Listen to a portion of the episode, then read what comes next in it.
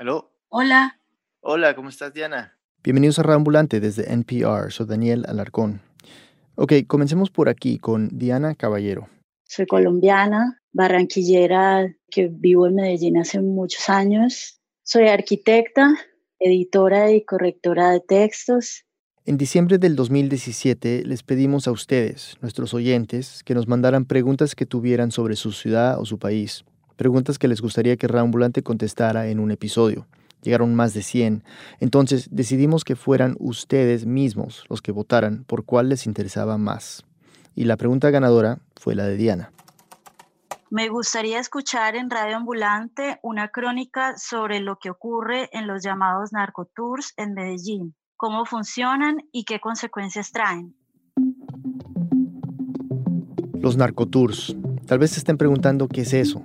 Bueno, son recorridos por Medellín, la ciudad de Colombia donde era tal vez el más famoso narcotraficante de los últimos tiempos, Pablo Escobar. Un hombre que sembró de sangre y de muerte el Valle de la Burrá y el país. Que prácticamente le cambió la cara a este país. Fue quien le dio al narcotráfico el tamaño de negocio multinacional. Llegó a ser considerado uno de los criminales más peligrosos del mundo. Aunque suene absurdo, en Medellín hay al menos 15 recorridos que llevan a los turistas a ver los lugares relacionados con la vida y el legado de Pablo Escobar. Van a un barrio que construyó él y que todavía lleva su nombre, al edificio de lujo, ahora destartalado, donde vivía con su familia, a ver la estatua de la Virgen a la que le rezaban sus sicarios, o el tejado donde lo mataron. Diana se enteró de estos narcotours por una amiga que andaba buscando uno para una reportera canadiense. Ella quería hacer un reportaje sobre ellos y pues... Me pareció pues un poco vulgar y me dejó pues bastante intrigada. Me choquea un poco el tema de que haya gente que de verdad admira algunas cosas del hombre. Siento más o menos lo mismo que Diana. No hay villano más nefasto en la historia colombiana que Pablo Escobar. La sola idea de hacer un episodio alrededor de este personaje pues me incomoda profundamente. Pero mis reservas no son lo central aquí. Para mucha gente, muchos colombianos e incluso muchos paisas, Escobar es un mito, un ídolo. La muerte que causó, el daño, los traumas, nada de eso figura. Es como si se hablara de un personaje ficticio, un Robin Hood, un personaje de un show de Netflix. Ustedes eligen plata o plomo. Y no un asesino que se hizo multimillonario a causa de la sangre de un país. Entonces, entender cómo funcionan estos recorridos no nos pareció suficiente. Se queda corto. Decidimos investigar también la historia de Medellín que se cuenta en esos narcotours y cómo Pablo Escobar sigue estando en la memoria de una ciudad que no sabe bien cómo lidiar con ese fantasma. Primero, un poco de contexto. A inicio de los noventas, en el momento más crudo de la guerra por el narcotráfico, Medellín era la ciudad más violenta del mundo. Llegó a haber aproximadamente 20 asesinatos por día, cifras que nunca más se han vuelto a ver. Cuando Pablo Escobar murió en el 93, esa ola de violencia disminuyó. Ya no eran los carros bombas, ya no están los asesinatos a policías, los secuestros extorsivos son muy raros, este es Jorge Caraballo, nuestro editor de audiencias. Él nació y vive en Medellín. Jorge tenía cinco años cuando Escobar murió. Digamos que su niñez y adolescencia coincide con un cambio drástico en Medellín. Esa guerra del narcotráfico que se vivió en la época de Escobar se replegó sobre todo a los barrios más pobres de la ciudad. Para los de clase media y alta, eso significó que se recuperara una especie o una sensación de seguridad que se había perdido en los años de Escobar y si es verdad que hay zonas de la ciudad donde la violencia casi no se ve, casi no se siente. O sea, Medellín sigue siendo una ciudad violenta, pero en nada se parece a ese campo de batalla que fue en los 90. Eso se ve y se nota en las calles y en el turismo.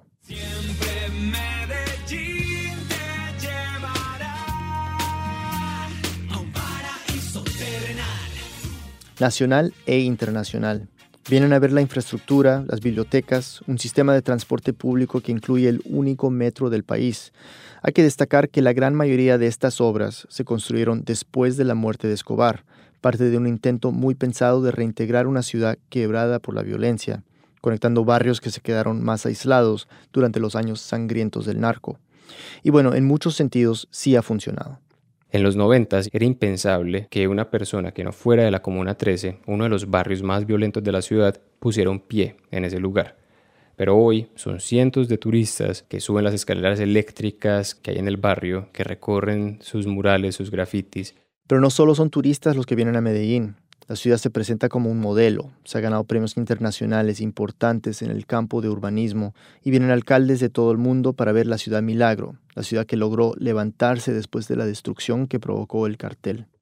Aunque los turistas, la verdad es que también vienen por la fiesta, por la droga, por el sexo y ahora muchos también vienen por los narcotours. Siendo paisa, Jorge claramente era el indicado para hacer esta historia. Entonces lo primero que hizo fue hacer una búsqueda en Google, Pablo Escobar, Tour, Medellín. Le salieron recorridos que costaban entre 30 y 100 dólares por persona, e incluso uno que cobraba 750 dólares por cinco días. El precio, obvio, cambiaba según el valor agregado. Por ejemplo, algunos de los más caros tratan de distinguirse, prometiéndole a los turistas conocer a ex miembros del cartel de Medellín.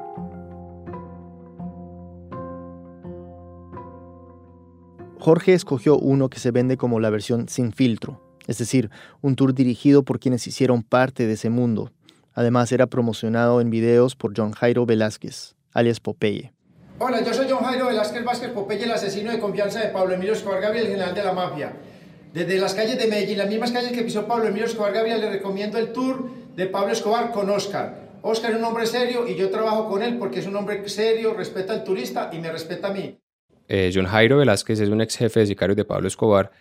Él estuvo 23 años en la cárcel y ha admitido haber asesinado a cerca de 250 personas. Y la verdad es que junto a Pablo Escobar, él es ahora uno de los personajes más reconocidos del cartel de Medellín. Y en ese momento es un youtuber popular. Jorge pagó 50 dólares y recibió un mensaje por WhatsApp con instrucciones que llegara a un supermercado conocido del barrio El Poblado a las 8 en punto de la mañana y que lo iba a estar esperando una van blanca. Pero cuando llegó no había otros turistas, solamente la van. Y estaba el conductor, que era un tipo gordito, conversador, buena gente, y me puse a hablar con él. Esperaban a que llegara la guía. Y mientras tanto empezó a contarme todo, todo. Me empezó a decir, vea, vea, usted no me cree, yo estuve en Río de Janeiro y en nueve países caleteando. Caletear, según él, es estar en un apartamento en el que están cuidando la droga que van a entregar o el dinero que ya recibieron después de un intercambio entre narcotraficantes. El chofer sacó su celular y le puso un video en donde sale él con Popeye, como quien se certifica con el diablo. Dijo haber sido el guardaespaldas personal de Escobar y en el video Popeye lo confirmaba. Jorge sintió que le estaba presentando sus credenciales. Estaba tratando de decirme como que, vea, usted está aquí en el lugar privilegiado, en un lugar único, en el que va a estar de cerca con quienes fuimos parte del cartel de Medellín y vas a conocer todos los secretos de nosotros. Jorge se empezó a preocupar por el tipo de tour que sería, una apología a Escobar, un endiosamiento. Pero bueno, ya estaba allí, es más, era el único que estaba allí junto con el chofer, y en eso apareció la guía, Doris. Llegó tomándose un café con gafas oscuras, con tacones, tenía por ahí 50, 55 años, es una mujer súper extrovertida. Doris le explicó que para el tour del día solo serían dos, Jorge y un alemán, Matías. Y listo, empezó el narcotour. Doris, el ex guardaespaldas de Escobar manejando, más Jorge y el alemán, en una van para 12 personas. El chofer iba silbando, Jorge y Matías calladitos y Doris explicando en inglés lo que iban a hacer durante las siguientes cuatro horas. Lo primero que les dijo fue... Nosotros no queremos que se vayan de este tour pensando que Medellín es una ciudad terrible, violenta, sino que vean cómo nos hemos transformado después de la muerte de Pablo Escobar. Y les aseguró que allí no se iba a glorificar a Pablo Escobar. O sea, sentí un alivio genuino porque yo de verdad esperaba que estos recorridos me enseñaran algo sobre la ciudad, algo que yo no supiera. Es un tema que a mí, como persona de Medellín, me interesa mucho. Supongo que a mí también. Es decir, sí hay una manera en la que un narcotour podría ser útil. Contar la historia, pero la historia de verdad. Un recorrido urbano en el que la ciudad misma vendría siendo un museo de la memoria. Un relato que se enfoca en la historia de las víctimas, en lugar de la de los victimarios. Desafortunadamente, así no fue. Tomemos como ejemplo la primera parada, el famoso edificio Mónaco. queda ya en un barrio residencial, pero está abandonado. Es de cinco pisos, blanco, pero un blanco ya despintado y, y con moho y con manchas. Escobar lo construyó a comienzos de los 80 para vivir con su familia. Esto fue antes de que la guerra contra el gobierno lo obligara a esconderse. Bueno, el edificio Mónaco no tiene nada de atractivo, absolutamente nada. Pero digamos que es importante en la historia colombiana porque aquí fue que el cartel de Cali, un grupo rival, puso el primer carro bomba en Colombia. Eso fue en enero de 1988 y a partir de ese momento empezó una de las guerras más sangrientas entre carteles por el control del narcotráfico, una guerra que además involucró al Estado colombiano y el carro bomba se convirtió en una de las armas preferidas de Escobar. Jorge creció con el sonido de estas bombas. Cuando yo tenía cuatro años, unos días antes de mi cumpleaños, me acuerdo, un carro bomba explotó a 200 metros de mi casa. Fue tan fuerte la explosión que el rin del carro cayó en el tejado de la casa de nosotros. Recuerdo ese estruendo horrible, recuerdo el aturdimiento, todos corriendo por las escaleras para bajar a la calle para ver qué pasó, los vidrios rotos, la gente ensangrentada señalando los daños de las casas. Fue horrible. Es algo que uno no se le olvida nunca.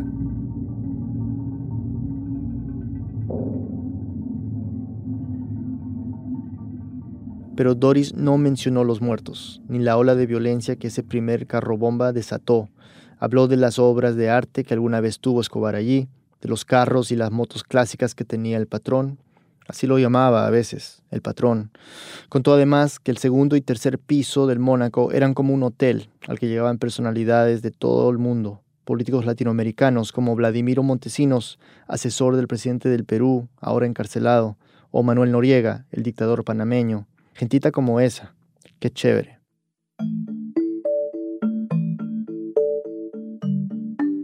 Todos esos carros bomba que mencionamos antes, muchos fueron parte de la guerra entre el cartel de Cali y el de Medellín, pero otros, la gran mayoría, iban dirigidos hacia el Estado colombiano, con una sola meta. La historia es complicada, pero importante. En resumen, el cartel de Medellín quería evitar a toda costa que sus capos fueran extraditados a Estados Unidos, y funcionó. El día que se modificó la constitución colombiana prohibiendo la extradición, Escobar se entregó a la justicia y se fue a vivir a la cárcel que él mismo construyó, que se llamaba La Catedral, la segunda parada del narcotour. Queda en la cima de una montaña, a casi una hora del centro de Medellín. La catedral no era una cárcel cualquiera porque en realidad la catedral no parecía una cárcel. Tenía rejas, sí, pero en realidad era un resort, era un hotel lleno de lujos. Y ahí en ese lugar solamente se cumplían las órdenes que él daba. Y es que es de no creer lo que había dentro de esa cárcel. Escobar dormía en una cama de agua, tenía un jacuzzi en su cuarto y un televisor de pantalla gigante empotrado en la pared.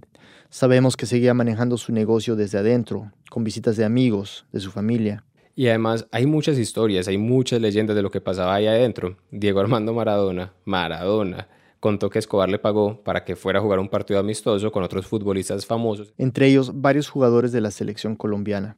Escobar vivió en la catedral poco más de un año, hasta el 92, cuando el gobierno lo intentó trasladar a otra cárcel, porque se enteraron que dos personas habían sido asesinadas en la catedral. Pero cuando el ejército entró, Escobar ya no estaba ahí.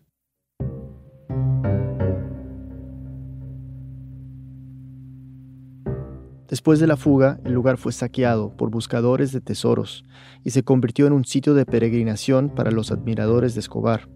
Y es que a pesar de la violencia de la que fue responsable, muchos en Medellín todavía lo ven como un héroe. Esto en parte se debe a una campaña de relaciones públicas que hicieron muchos medios de comunicación, sea por ingenuos o por cómplices. Antes de que se comprobara que era el líder del cartel de Medellín, los medios de comunicación retrataban a Pablo Escobar como si fuera el Robin Hood paisa, ese que reparte su riqueza entre los pobres. El mismo Escobar usaba esa mitología como bandera política. Quienes conocen la historia de Robin Hood saben perfectamente que luchó y que salió en la defensa de las clases populares. Escobar construyó todo un barrio para darle casas a quienes vivían en el basurero de la ciudad. Hizo canchas de fútbol en las que solía repartir fajos de billetes. En el barrio Las Flores del municipio de Envigado se inauguró la cancha número 12 en el aspecto de la iluminación, obras que está entregando mismo el Marche y el señor Pablo Escobar Gaviria. Esto en Medellín, una de las ciudades con más desigualdad en Colombia, significó mucho.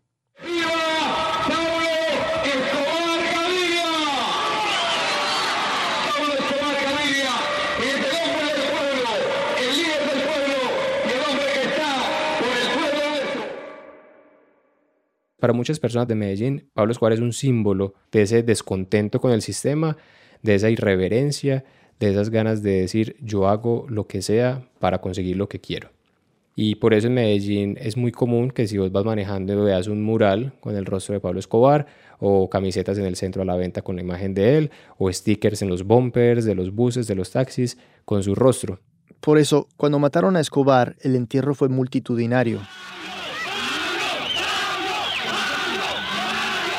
Cientos de personas lamentando su muerte, tratando de tocarlo. Incluso los mismos militares hacían espacio para que la familia pudiera llevar el ataúd a su tumba.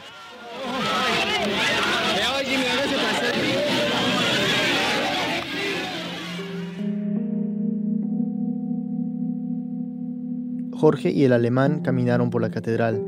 Estuvo abandonada durante 15 años, pero sobre sus ruinas se construyó lo que es hoy, un asilo para ancianos. Es administrado por monjes de la iglesia anglicana, pero hay áreas abiertas al público. Fueron a la capilla, a una cancha de fútbol, vieron un helipuerto y un pequeño parque con mesas de concreto, donde se dice que Escobar jugaba ajedrez. Doris también le mostró una biblioteca que supuestamente era de Escobar. Estaba en un edificio al que no podían entrar, pero se asomaron por la puerta, que era de vidrio. Y ella lo señalaba y nos decía como que vea, vea todo esto, todos esos son los libros que leía Escobar. Y yo miré y, y eran unos anaqueles de madera, como de escuela rural, con muchas enciclopedias repetidas de Salvat. Y yo decía, ¿esto, esto qué es? O sea, ¿cómo así que estos son los libros de Pablo Escobar? La misma enciclopedia repetida no le sonaba muy convincente, pero además, cuando Doris le pidió que mirara al fondo de la biblioteca, había unos muebles. Se da cuenta como los muebles de la abuelita, muy viejos, de un estilo súper antiguo, que en algún momento fueron rojos seguramente, pero que ya son rosados, desteñidos, y ella me decía, esos, esos son los muebles que mandó a traer Pablo Escobar de España directamente, se los mandó la reina Isabel. Ya de vuelta a la van, Jorge vio una valla grande color naranja chillón que estaba en el parqueadero. Decía que la información ofrecida por algunos guías turísticos no era totalmente cierta y que la administración del asilo estaba dispuesta a aclarar dudas. Yo empecé a sentir que esto era más un performance que un registro histórico. Yo veía en ella las ganas de que nosotros saliéramos a repetir todas esas grandilocuencias en vez de ayudarnos a comprender de verdad qué había pasado en Medellín. Jorge empezó a sentir que claramente no todo era verdad, pero hubo algo que terminó de incomodarlo. Doris le preguntó al alemán. Me imagino que en Alemania es igual, que la gente va y visita todos los lugares en los que Hitler pasó, el lugar en el que Hitler murió, y él la miró como, no sabes de qué estás hablando. O sea, él le dijo, no, si algo aprendimos nosotros después de la Segunda Guerra Mundial es a cuidar nuestra memoria. Los que van a los sitios de Hitler son los nazis, los que lo adoran, pero la población en general se enfoca en lo que pasó con las víctimas. Yo lo he visto. Si caminas por Berlín, a veces te tropiezas con unos ladrillos que sobresalen del piso, miras hacia abajo y te das cuenta que tienen nombres y fechas. Son un registro de los judíos que fueron llevados de Berlín a los campos de concentración, una manera de decirle al transeúnte, hey, date cuenta, no nos olvidemos de lo que pasó. El alemán le contó a Jorge que se animó a hacer el tour porque había visto la serie Narcos y le interesaba mucho la historia del narcotráfico. Quería visitar esos lugares y entender mejor qué había pasado en la ciudad. Pues al inicio Matías estaba muy conversador, estaba atento a lo que contaba Doris, le hacía preguntas, pero a medida que fue avanzando el recorrido, sentí que se fue volviendo cada vez más silencioso como si de alguna manera estuviera sintiendo lo mismo que yo y era esa incomodidad por estar recibiendo toda una apología a un narcotraficante. Y es que a pesar de lo que había dicho Doris al comienzo del tour, sí se sentía como apología.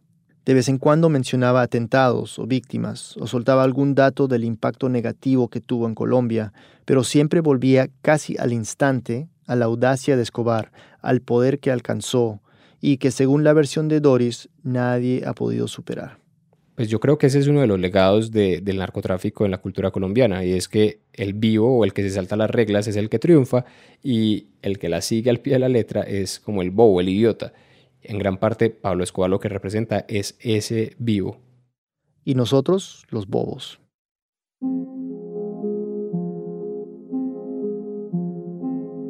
La última parada del tour fue el cementerio de Montesacro, donde está enterrado Escobar. Muchos narcotours pasan por allí y ese día Jorge y Matías se cruzaron con otro grupo de unas 10 personas. Es una escena algo surreal lo que cuenta Jorge. Los turistas en pantalonetas, gorras, tomando fotos con selfie sticks y al mismo tiempo, pues es un cementerio. Había un entierro y la gente vestida de negro salía de la iglesia del cementerio a enterrar a su muerto y ellos nos estaban mirando. Yo recuerdo mucho una chica que me miró a mí. Ella estaba llorando y yo estaba con la cámara al hombro. Y, ahí yo me sentí sucio, me sentí horrible y pensé, no quiero estar acá. Los turistas seguían tomando fotos como si nada, y el chofer de la van nos estaba esperando con un montón de stickers con la silueta de Escobar y el eslogan Producto colombiano. Tenía además DVDs de documentales sobre el narco, libros de Popeye, todo esto para la venta, claro pensé, esto es una mierda. Una pausa y volvemos.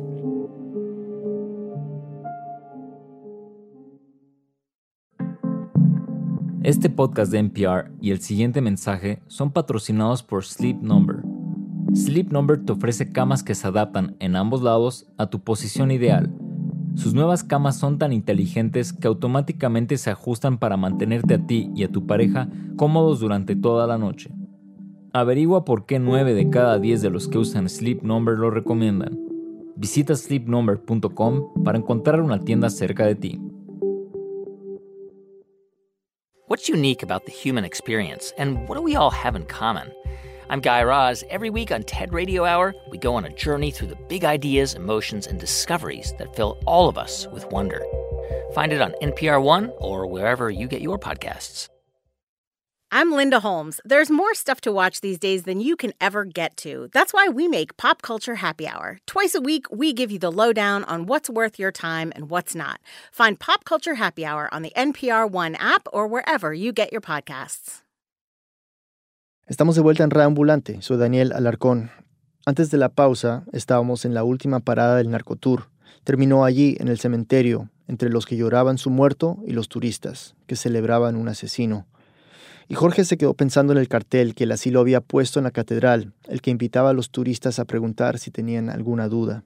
Lo que volvía una y otra vez a mi mente era eso, era esa valla, era porque tienen que poner eso. O sea, ellos que saben sobre lo que dicen los guías. Y, yo dije, tengo que volver, o sea, tengo que ir a preguntarles, ¿esto es verdad o no es verdad? Entonces decidió ir, y desde aquí sigue Jorge. En la catedral hablé con este señor. Yo soy el padre abad primado, el quien Ramiro Vélez García de la Iglesia Católica Apostólica Anglicana. El sacerdote lleva 11 años viviendo ahí. Él fue el que lideró la construcción del asilo que hay ahora. Pero desde que empezó ha tenido que enfrentar un problema suben, vienen turistas de todas partes del mundo, de todas partes, que a mirar que dónde era la cárcel, que qué se hacía Pablo, que qué no hacían, mirando este lugar como si fuera pues, como quien dice, es el santuario donde estuvo Pablo Escobar y entonces por ir allá nos va a ir bien. El sacerdote me dijo que no tiene problema con que los turistas visiten el lugar. Pero ellos son engañados. ¿En qué sentido? Que todos, absolutamente todos, vienen y les cuentan historias distintas, historias que no son, cosas que no pasaron. Le pregunté por las dos cosas que más me habían hecho sospechar. Primero, por la supuesta biblioteca de Pablo Escobar y segundo, por los muebles que le había mandado la reina Isabel. Mentira. Aquí cuando llegamos nosotros no había nada, nada, ni adobe sobre adobe. Todas las placas estaban llenas de maleza. Esa biblioteca, esos pasamanos, esas camas y esas lámparas son cosas que la gente nos la regala. Le pregunté por otras historias que me había contado Doris sobre ese lugar. Por ejemplo, una virgen que estaba en una gruta que ella me llevó a ver y que supuestamente había mandado a poner la mamá de Pablo Escobar meses después de la fuga de la catedral para agradecer porque su hijo se pudo escapar ileso. La Virgen que está en la gruta lo colocamos nosotros. Y le pregunté por el supuesto helipuerto en el que un día aterrizó Frank Sinatra para visitar a Escobar, pero que según el abad no es ningún helipuerto. Es el pozo séptico, que es de todo este sector de aquí de la catedral. Para el sacerdote, lo que hacen los tours tiene un nombre claro. Eso es una estafa, una estafa directa, eso es una estafa de frente, eso es un robo. Y por eso la Administración del Asilo tomó una decisión. Están poco a poco quitando todo lo que hace referencia a Pablo Escobar. Por ejemplo, las ruinas de una habitación en la que había una cama giratoria donde supuestamente Pablo Escobar iba a tener sexo. Los monjes no quieren que los tours tengan con qué estafar a los turistas y están cansados de que se diga que los ancianos viven en las ruinas del imperio de Pablo Escobar. Y algo me llamó la atención. Cuando estuve en el tour, en el parqueadero de la catedral había una valla muy grande con una foto de Escobar tras las rejas en la que se leía, quien no conoce su historia está condenado a repetirla. Pero cuando fui solo una semana después a la catedral a entrevistar al sacerdote, me di cuenta de que ya no estaba, que ya la habían quitado. Y esa era la valla a la que todos los turistas le tomaban fotos cuando visitaban el lugar. Quise hablar con Doris de nuevo, ahora con micrófono en mano, para preguntarle sobre lo que me dijo el sacerdote. Me contó que hace ocho años comenzó a trabajar como guía en una casa museo que hay en Medellín dedicada al cartel. Es dirigida por Roberto Escobar, hermano de Pablo Escobar, y Roberto la entrenó para hacer los recorridos del museo contando la historia sobre su hermano. Esta es Doris. Allí él tiene los primeros carros de Pablo, tiene una motocicleta que fue un regalo de Frank Sinatra. Entonces eh, fue una historia muy fascinante, fue muy chévere y, y esa es la razón por la que bueno, yo acepté y empecé a trabajar con él. A ella le gustó el trabajo de interactuar con turistas y de contar esa historia que a muchos les atraía. Por eso le pregunté si sentía admiración por Pablo Escobar. No, yo nunca quise a Pablo. Para mí fue una experiencia terrible vivir en Medellín mientras esta época. Y mm, te puedo decir que, me sentí feliz el día que Pablo murió, porque yo sabía que la transformación venía a nuestra, a nuestra ciudad. Ella me dijo que también vivió las bombas, el miedo, que incluso en su familia hay víctimas de Pablo Escobar.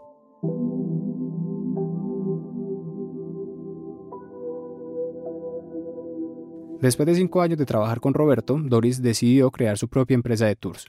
Serían sobre la figura de Pablo Escobar, pero... El enfoque que nosotros le damos es, es diferente. Eh, les mostramos un Medellín cómo era cuando Pablo Escobar estaba vivo, que no, es, no era nada bueno, y cómo es ahora. Entonces, para nosotros es demasiado, demasiado importante mostrar la transformación de Medellín a partir de la muerte de Pablo.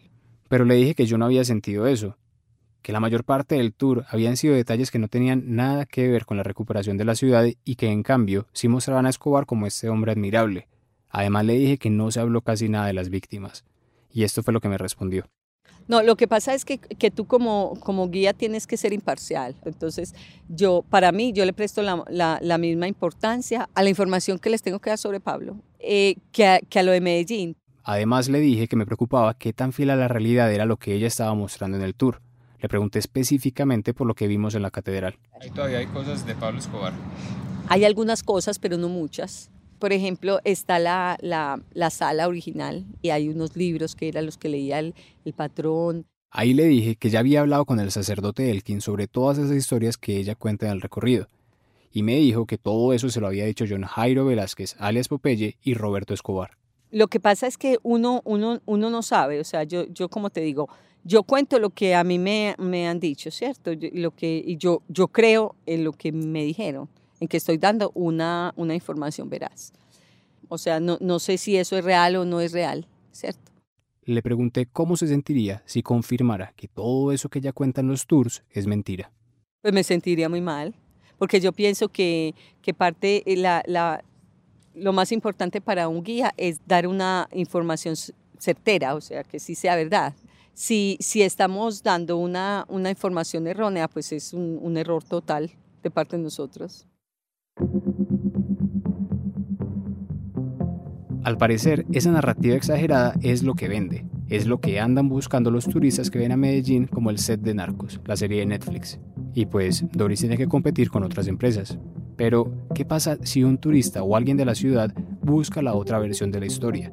Esa que tiene en cuenta las víctimas y el impacto de la violencia en la ciudad, pues lamentablemente no hay muchas opciones. Está la Casa de la Memoria. Hace poco fui y salí conmovido. Cuenta la historia a partir de una investigación rigurosa y desde la versión de las víctimas. Y a inicios del año pasado, en 2017, Mauricio Willes, que es periodista y profesor universitario, diseñó un tour muy diferente. Este es virtual. Todo empezó cuando unos periodistas rusos lo llamaron para pedirle que le sirviera como traductor y como fixer de un documental sobre John Jairo Velázquez, alias Popeye. Este es Mauricio. Ellos querían conocer de primera mano porque Popeye era una persona tan popular en Colombia, sabiendo que había sido un sicario. Mauricio aceptó trabajar en el documental con la condición de que también se hablara con las víctimas. Los rusos dijeron que sí, pero desde el principio la producción fue una pesadilla. Yo tuve una crisis emocional muy fuerte desde el primer día porque lo que propusieron los rusos ese primer día era llevarlo al centro de Medellín y ponerlo a caminar y hacerle preguntas. Habían planeado un recorrido de varias cuadras en los que ellos irían grabando la reacción de la gente al ver a alias Popeye, pero solo pudieron avanzar unos metros. Porque fue tal la correría de personas detrás de Popeye, eh, abrazándolo, piqueándolo, pidiéndole autógrafos, selfies, eh, los taxistas le pitaban y le gritaban Pope presidente. La gente es buena conmigo, se toma fotos. Si hay alguien entre la multitud que me quiera agredir, me quiera matar, ya es problema de él. Yo no pienso en eso.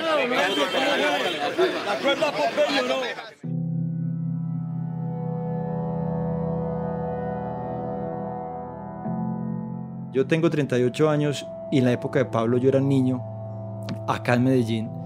A mí me tocaron bombas eh, yo me acuerdo del miedo, me acuerdo de muchas cosas y cuando yo veía ese mundo ahí, se me devolvía la película.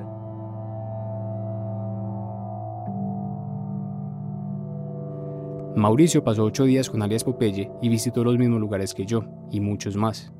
No sé cómo hizo para soportar tanto tiempo. A mí cuatro horas de recorrido se me hicieron eternas.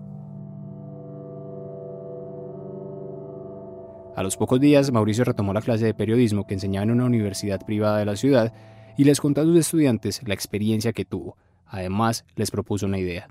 Les dije, muchachos, pasó esto, yo estoy en crisis, entonces yo necesito que ustedes me ayuden a superar la crisis y como proyecto final vamos a hacer un narcotour, pero quien va a relatar los hechos no va a ser ni Popeye ni sus amigos, sino las víctimas. Mauricio trabajó con 40 estudiantes. Escogieron 13 lugares importantes para contar la historia de los años de la guerra y después buscaron personas que narraran el momento en el que fueron víctimas del cartel de Medellín. Recogieron audios, textos, imágenes, videos que publicaron en un sitio web, narcotour.co. Soy víctima del narcoterrorismo, eh, familiar de una de las víctimas de la masacre de Oporto. Víctima del secuestro. Quedamos huérfanos. Mi hermana Viviana, mi hermanito Jefferson que tenía en el momento cinco años y medio. Mi hijo tiene 26 años, es una persona muy nerviosa y un poquito ansioso. Básicamente lo atribuyo a esta época de violencia. Uno de los carros fue alcanzado por la explosión, era el de mi familia, mi señora Patricia Román, en compañía de mis dos hijos. En el subtítulo dejaron claro lo que distingue a este narcotour, el lado B de la historia del narcotráfico y Pablo Escobar. El lanzamiento de la página fue cubierto por medios colombianos e internacionales. Incluso empezaron a recibir mensajes de turistas que querían hacer el recorrido, que preguntaban cuánto valía. Pero no se trataba de eso, claro. Era, es, un ejercicio de memoria histórica, quizá lo que más nos falta en esta ciudad. Nosotros en Medellín estamos encartados con la memoria de Pablo Escobar. O sea, no sabemos qué hacer, no sabemos cómo manejarlo y no hemos empezado.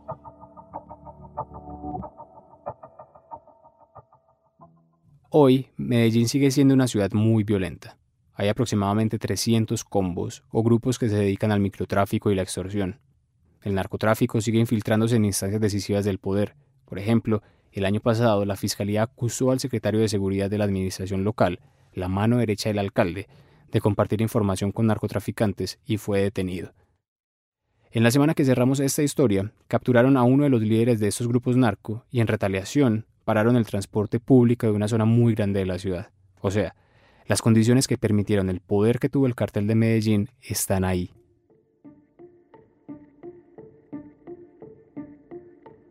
Pero cuando le mencioné a amigos y familiares que estaba haciendo una historia sobre los narcotours, muchos me dijeron que para qué, si eso ya pasó, si esa página quedó atrás, la ciudad milagro, etcétera, etcétera. Y tienen razón, aunque no es la historia completa. Y lo que se ve en los narcotours, tampoco.